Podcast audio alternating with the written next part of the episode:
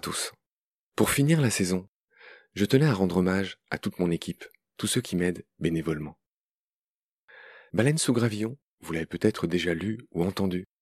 Et non seulement ce podcast que vous écoutez semaine après semaine, et toute l'équipe vous en remercie chaleureusement, mais il a en plus déjà fait de nombreux petits frères et sœurs. D'abord, notre site baleinesousgravillon.com, où sont publiés nos articles. Qui sont ces baleineaux qui s'activent sous le gravillon? C'est parti.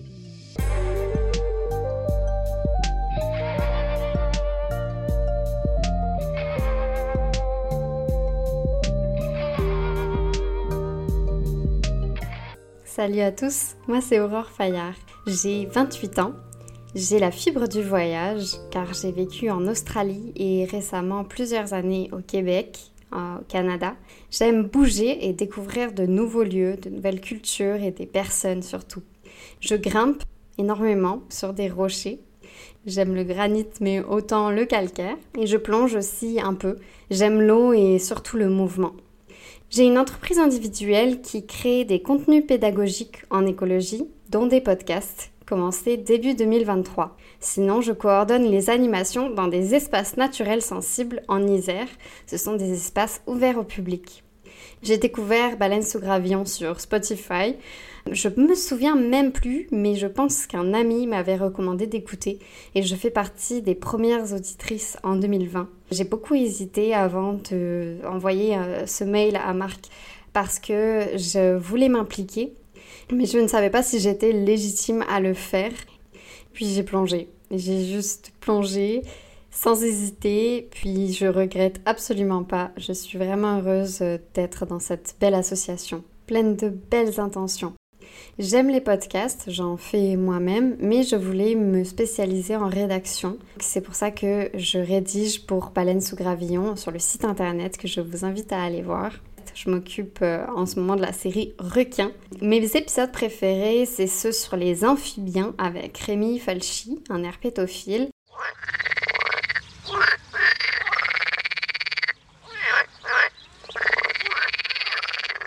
parce qu'il parlait de la chytridiomycose. La chytride chez les amphibiens, c'est quelque chose euh, qui m'a touchée puisque je l'ai vu de mes yeux au Québec. Je travaillais sur une petite rainette euh, qui s'appelle la rainette faugrillon boréale. Si j'ai le temps, je pourrais faire un article là-dessus bientôt. Et elle était touchée euh, par cette maladie terrible sur les amphibiens. Mais j'aime aussi euh, beaucoup les épisodes sur la philosophie, il y en a quelques-uns. Puis euh, ceux sur les champignons, j'ai trouvé ça fascinant. C'est un très bon vulgarisateur, on a des petites pépites. Mon totem, c'est l'ascalaf. Donc l'ascalaf, c'est pas une seule espèce, mais quatre euh, dans le sud de la France, 14 en Europe. Le plus commun, c'est l'ascalaf soufré. On entend très peu parler de cette espèce qui fait partie de la famille des névroptères, comme les fourmilions. Ils ont deux paires d'ailes membraneuses. Alors, il n'y a pas vraiment de raison pourquoi euh, j'ai hérité ce totem, on me l'a assigné. Euh, finalement, Marc m'a dit euh, Ah bah, l'ascalaf, il n'est pas pris. Tu connais? Je dis Bah non, je connais pas, je sais même pas ce que c'est. Et il m'a dit Ah bah, très bien, tu vas en entendre parler, puis tu vas potasser là-dessus parce que tu vas devoir faire un épisode. Donc me voilà. Mais je suis très contente. Finalement, j'ai appris plein de choses sur cet insecte merveilleux. Et comme lui, je virevolte. J'aime la chaleur. Il a des grandes antennes qui représenteraient finalement mon côté sensible et il peut détecter euh, le moindre mouvement avec, avec ses antennes. Moi, c'est pareil, je, je détecte assez bien le sentiment des autres. Le jaune et le noir sont des très bons contrastes, euh, à mon avis. On les retrouve chez les abeilles et les bourdons. Et je trouve que le jaune, ça fait référence au soleil, dans lequel je me retrouve bien parce que je m'appelle Aurore. Et le noir, c'est tout simplement beau. C'est beau euh, pour son côté sombre, mais aussi l'immensité qui fait peur, mais envie à la fois, pour mon cas. Et ce qu'il y a de particulier chez cette espèce, ben, c'est euh, plein de choses, ils sont méconnus et peu étudiés. Personne dans mon entourage, même des naturalistes, n'avait entendu parler des ascalaphes. Ce sont des redoutables mangeurs de mouches et de papillons, donc euh, beaucoup d'utilité dans notre monde terrestre. Les larves sont assez impressionnantes. Elles vivent deux ans et elles ont de grosses pinces en avant de la tête. Je vous recommande d'aller observer cette espèce ce printemps. Ça va être euh, au mois de juin. Si vous êtes dans le Var, vous avez de la chance, il y en a beaucoup. Des ascalaphes soufrés, dans le sud de, la France aussi. Ascalaf soufré, Ascalaf commun, Ascalaf méditerranéen et l'Ascalaf moucheté qui est magnifique. Donc ça ressemble, les ailes membraneuses font penser à celles des libellules, mais euh, c'est bien des ascalaphes avec un corps assez robuste. Je vous encourage à aller voir à quoi ils ressemblent. Malheureusement, les, podcasts, il n'y a pas d'image. On fait appel à votre curiosité toujours. Je suis reconnaissante de m'avoir présenté et je vous souhaite des belles écoutes bien nombreuses pour les prochaines années dans Baleine sous Gravillon. Merci de m'avoir écouté. Salut.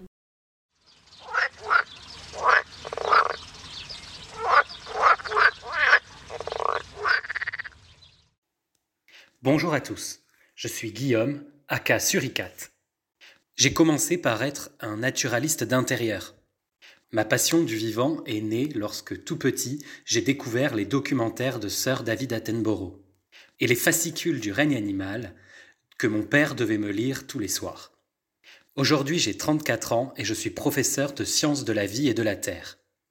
J'enseigne en collège à des classes allant de la sixième à la troisième, en Eure-et-Loire. J'essaie au mieux de leur transmettre ma passion pour le vivant et pour les chocolatines. J'ai découvert BSG un peu par hasard en fin 2021, en cherchant des podcasts pour occuper mon temps de transport pour aller au collège. Il m'a fallu une année pour écouter tous les épisodes des quatre podcasts. J'apprécie particulièrement les épisodes de Baleine sous gravillon qui traitent en long, en large et en travers d'un groupe d'êtres vivants ou d'une région du monde. Quand je suis arrivé au bout de mes écoutes, j'ai contacté Marc pour lui proposer mon temps pour BSG, ainsi qu'un projet de carte qui pourrait permettre d'illustrer les podcasts. Mais c'est un projet en cours, top secret. Je participe en rédigeant des quiz chaque semaine qui sont publiés sur le groupe Instagram de Baleine sous Gravillon. J'ai aussi rejoint l'équipe de la rédaction pour faire vivre le site en publiant des articles régulièrement sur les podcasts de Nomen et PPDP. Enfin, au début de l'année 2023, j'ai été élu président de l'association Baleine sous Gravillon. Cette association a pour but de promouvoir le vivant à travers les podcasts. L'un des rôles de l'association est donc de recueillir des dons et de rechercher des financements afin de pouvoir assurer l'hébergement du site et des podcasts. Elle doit aussi permettre la production de podcasts de la meilleure qualité possible. Alors à votre bon cœur, messieurs, dames. Lors de ma première discussion avec Marc, j'ai hérité du totem du suricate. En effet, nous avons parlé de mon voyage en Namibie et au Botswana. Dix jours réellement magiques. Un véritable rêve d'enfant que j'ai pu réaliser en 2019.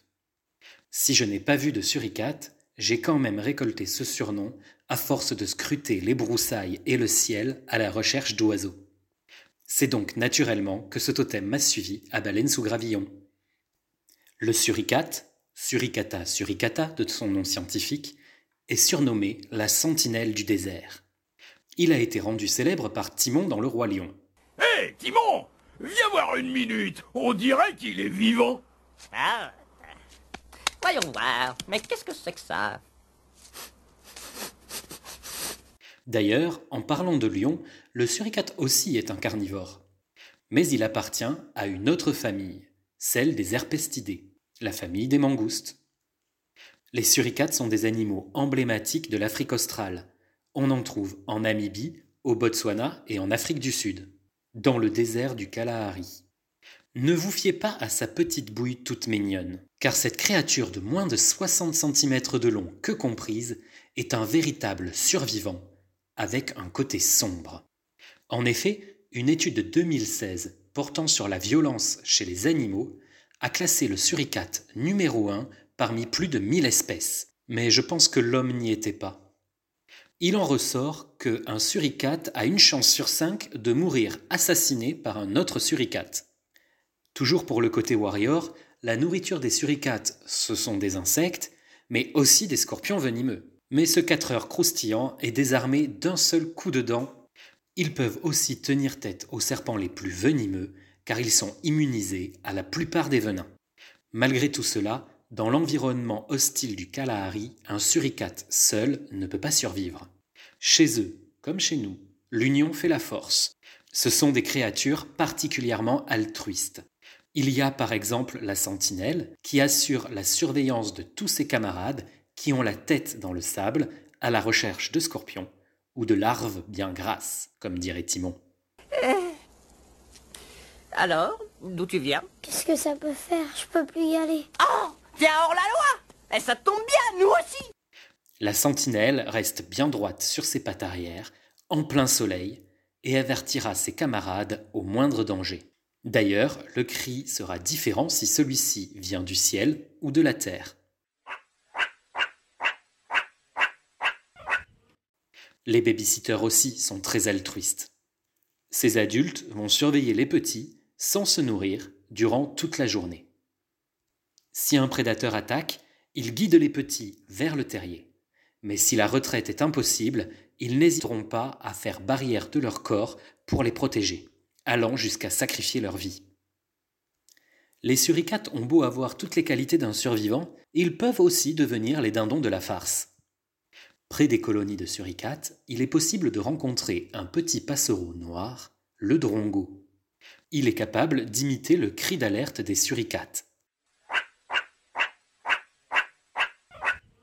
Dans un premier temps, il va aider les suricates en les alertant lorsqu'un danger approche. Une fois que les mammifères lui font confiance, l'oiseau va commencer à lancer l'alerte alors qu'il n'y a aucun danger. Tous les suricates vont rentrer sous terre, abandonnant des proies.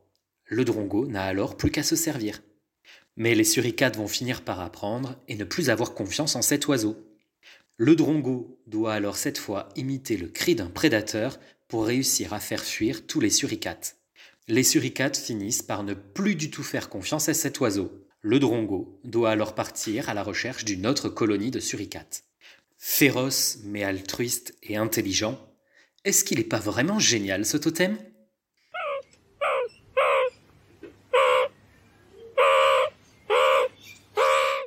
Si on le gardait Non mais t'es malade. Un lion, c'est pas un jouet. Un jour ou l'autre, il va nous avaler tout cru. Pas lui, il est trop petit. Ça grandit ces bêtes-là. Peut-être qu'il sera notre allié.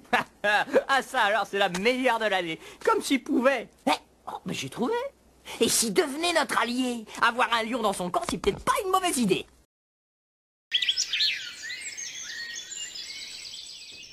Bonjour à tous. Je m'appelle Bérénice et j'ai rejoint l'équipe Baleine sous Gravillon il y a quelques mois déjà.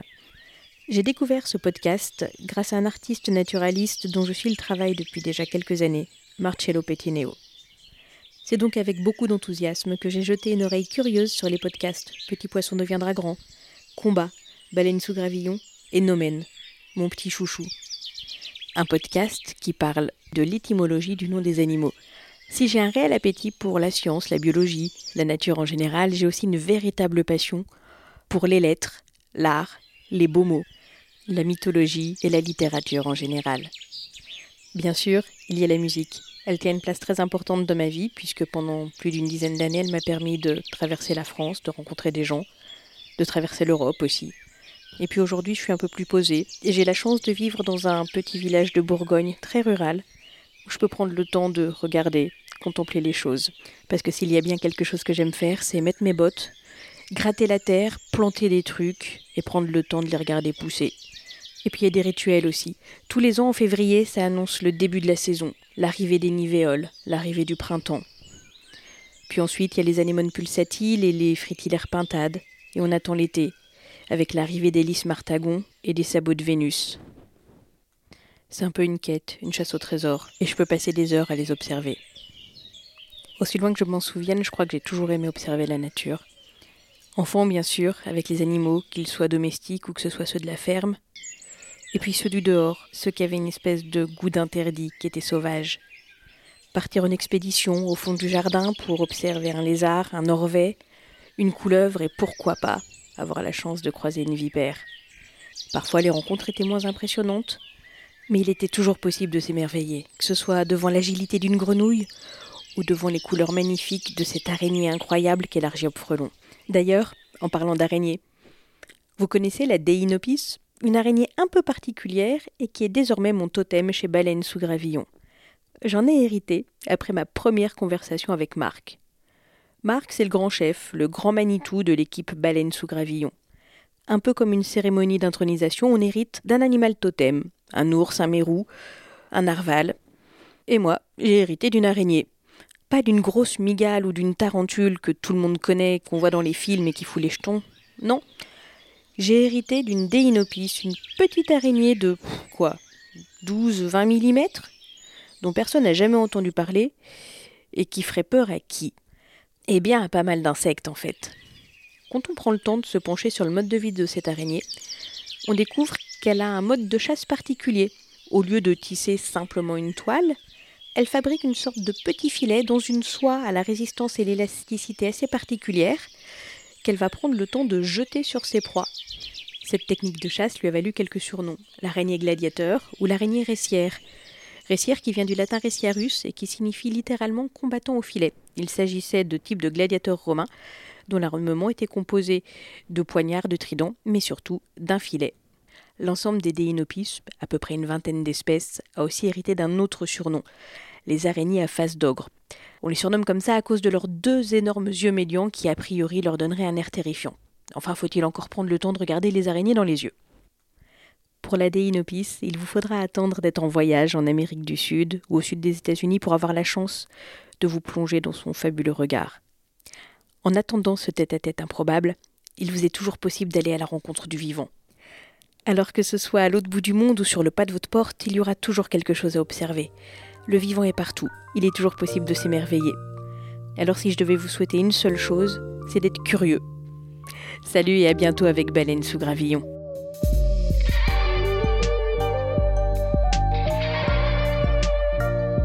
C'est la fin de cet épisode. Merci de l'avoir suivi. Pour continuer, nous avons besoin de votre soutien. Vous pouvez vous abonner à nos podcasts, partager les liens, devenir adhérent de l'association BSG ou encore faire un don sur Helloasso ou sur Tipeee. Grand merci par avance. Je remercie tous mes équipiers pour leur aide précieuse. Je vous retrouve bientôt pour de nouveaux épisodes. Et d'ici là, prenez soin de vous et de ce qu'il y a autour de vous. Merci. À bientôt.